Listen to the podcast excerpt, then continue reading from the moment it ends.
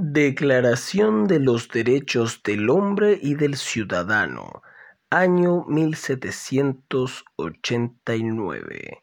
Los representantes del pueblo francés, constituidos en Asamblea Nacional, considerando que la ignorancia, el olvido o el menosprecio de los derechos del hombre son las únicas causas de las calamidades públicas y de la corrupción de los gobiernos, han resuelto exponer en una sola declaración solemne cuáles son los derechos naturales, inalienables y sagrados del hombre. Artículo 4. La libertad consiste en poder hacer todo aquello que no perjudique a los demás.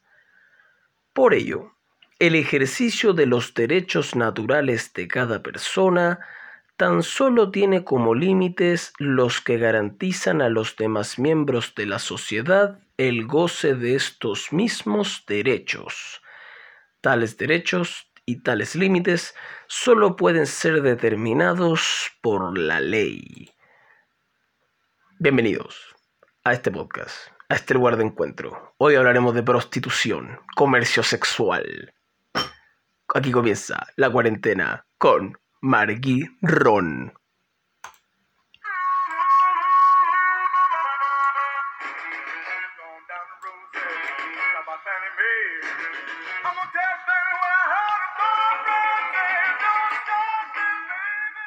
Bueno amigos, como dato, puedo decir que ya llevo exactamente cuatro semanas y media encerrado, evitando la cuarentena.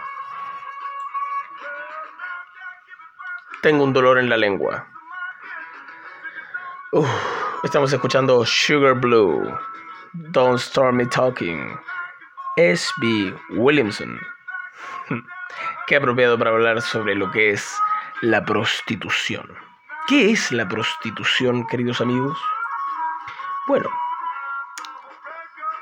la etimología del término prostitución estaría en el latín prostitutio o prostitucio, que tiene el mismo significado que el actual término, que a su vez proviene de otro término latino que se llama prostituyere, que significa literalmente exhibir para la venta. Bueno, el término coloquial más extendido en los países de habla hispana para referirse a la persona que ejerce la prostitución es puta o puto palabra que conlleva una fuerte connotación despectiva por lo demás, para que estamos con lecera. De hecho, debido a que suele emplearse como insulto, su uso ha sobrepasado el de la descripción de la mera profesión. Eh, se utiliza prácticamente para denostar a otro ser humano, sea o no prostituta. Bueno, ya está de más decir que es la profesión más antigua del mundo. Pero, ¿es moralmente correcto? No lo sé. Lo que sí puedo decir es si es legal o no es legal. Bueno, es una duda bastante legítima saber si eso es legal o ilegal y desde qué arista es legal o legal en Chile. Bueno, em, la constitución política actual yo sé que no se refiere expresamente a la posibilidad que tenemos las personas de vender nuestro cuerpo. Pero lo que sí puedo afirmar es que ampara la libertad de toda persona a decidir sobre su propio cuerpo, la creación de su propia personalidad, su patrimonio y la manera que quiere desenvolverse en la sociedad.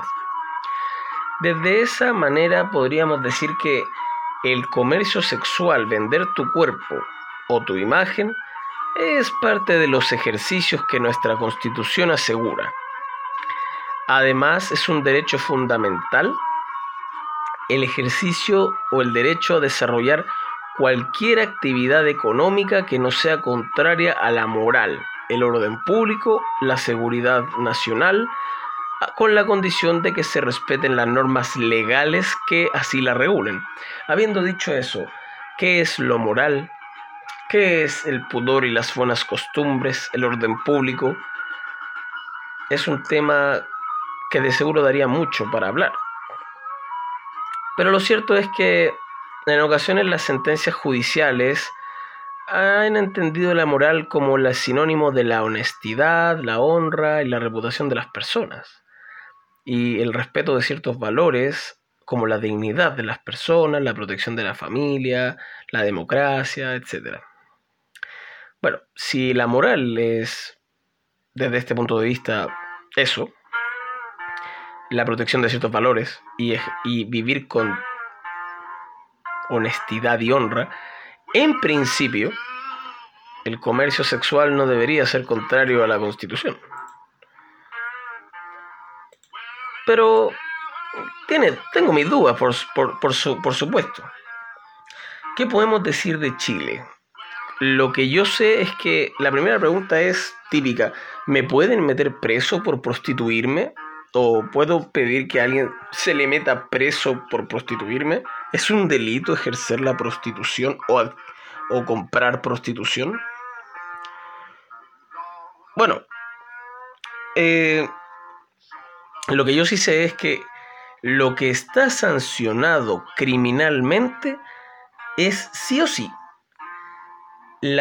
el proxenetismo y la clientela de la prostitución infantil, menores de 18 años, ¿ok? O sea, si tú quieres prostituirte y eres menor de 18 años, cometes un delito, pero más que tú lo cometes, lo comete la persona que, te que es tu proxeneta y las personas que compran tus servicios. Esos cometen el delito. Y desde luego, y nunca menos importante, la trata de personas con fines de esclavitud sexual también es un delito. Pero por ejemplo, si yo ahora mismo monto en mi departamento un negocio de prostitución o vendo mis nudes o algo así, no hay ningún delito ahí. Así que no hay problema. Así que todas las personas que quieren empezar a hacer su negocio por la cuarentena pueden hacerlo libremente. Lo importante, como todo en la vida, según me han enseñado algunas personas, es que nunca se pierda la capacidad de consentir la relación.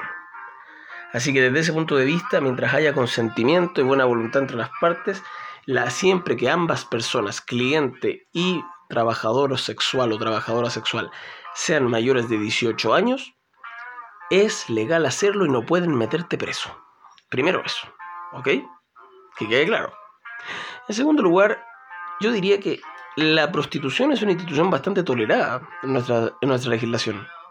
Porque el código sanitario regula el comercio sexual, aunque ustedes no lo crean. Pero esta regulación tiene por objetivo evitar la propagación de enfermedades venéreas.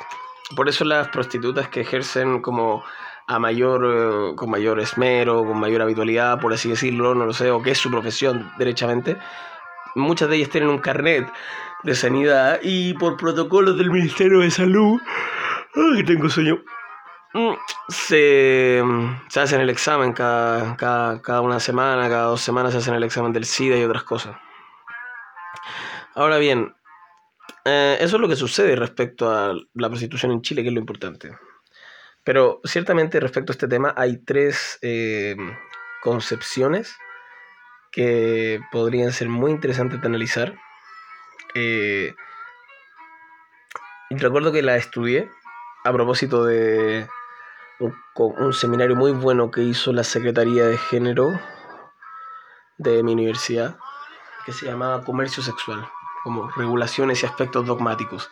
Qué buen, qué buen Qué buen seminario, loco. De verdad que yo les recomiendo que a toda la gente que si algún día escucha esto, que ese tipo de seminario es entretenido. Porque aborda temas tabú, gente de la que todos saben que existe, pero nadie quiere, quiere hablar de eso, etc. Bueno, coronavirus. Em, existen tres posiciones respecto a la prostitución. La primera es el prohibicionismo.